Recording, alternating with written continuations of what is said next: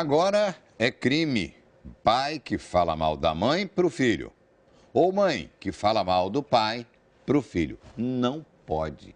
As crianças sofrem distúrbios psicológicos graves. Quem explica para a gente detalhes da nova legislação é o repórter Ednei Silvestre.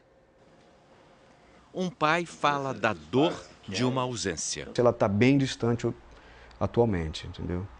Eu já não a vejo há. já tem um ano que eu não a vejo. Ele não pode ser identificado porque o caso ainda está na justiça. A mãe, com quem ele viveu pouco tempo, dificulta os encontros entre pai e filha desde que a menina tinha dois anos. Eu nunca passei um Natal com minha filha ao lado dela. E ela vai fazer 18 anos agora. É um caso típico de alienação parental. É um conjunto de sintomas que são criados e imputados a uma criança de filha de pais separados quando um dos pais tenta é, denegrir a imagem do outro a ponto de fazer com que ele não exista mais no imaginário e no, no interior dessa criança. Os maiores prejudicados são os filhos. A personalidade da criança se estrutura na relação com pai e mãe. Quando um dos genitores é, começa a desqualificar né, a imagem do outro genitor para essa criança, a identidade dela passa a ficar comprometida. Um mal comum na sociedade.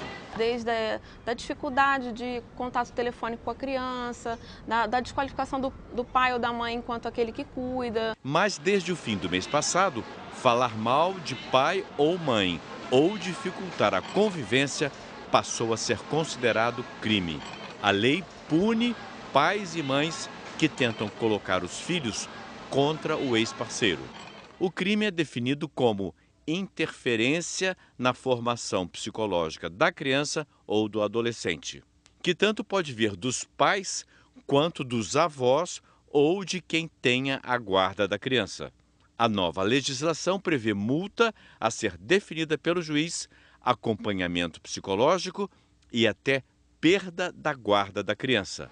Mas a lei não pretende apenas punir a ideia é que, antes de, que, de ser só punitiva, ela seja pedagógica, que é, passe a se perceber assim, a necessidade de, de é, é, manter e estimular o convívio da criança com ambos os genitores. Após 16 anos de luta, a esperança desse homem é o tempo. Ele espera que a filha entenda, quando for maior de idade, o amor de pai com que ela pode contar. Eu posso dizer que eu faria qualquer coisa por ela. É claro, a formação de uma pessoa começa na família. Agora, quando a gente precisa que o Estado, no caso um juiz, uma lei, instaure ou reinstaure o bom senso entre o casal, faz pensar, né? Que família é essa, né? É, mas cidadãos esse, mas tá esse formando. que é o problema. As separações, em geral, não são separações assim amigáveis, mesmo que juridicamente sejam. Existe um ressentimento de parte a parte, tanto do pai quanto da mãe. E quem em sofre geral, é a criança. Quem sofre é a criança. E esse drama é muito mais difundido, tem muito mais número de pessoas passando por isso do que a gente imagina.